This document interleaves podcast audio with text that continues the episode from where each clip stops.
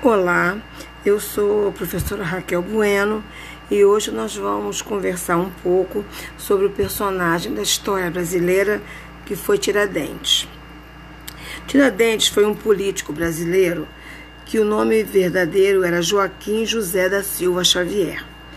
Ele era conhecido como Tiradentes, pois também era dentista. Além de ser dentista, ele exercia outras atividades. Era minerador, comerciante, militar e ativista político. Ele atuou em Minas Gerais e no Rio de Janeiro e ficou muito famoso por ser um dos líderes da Inconfidência Mineira, que foi um movimento que lutava pela independência do Brasil enquanto vivíamos no tempo do Império. O movimento foi descoberto e Tiradentes foi condenado à morte, sendo enforcado no dia 21 de abril de 1792.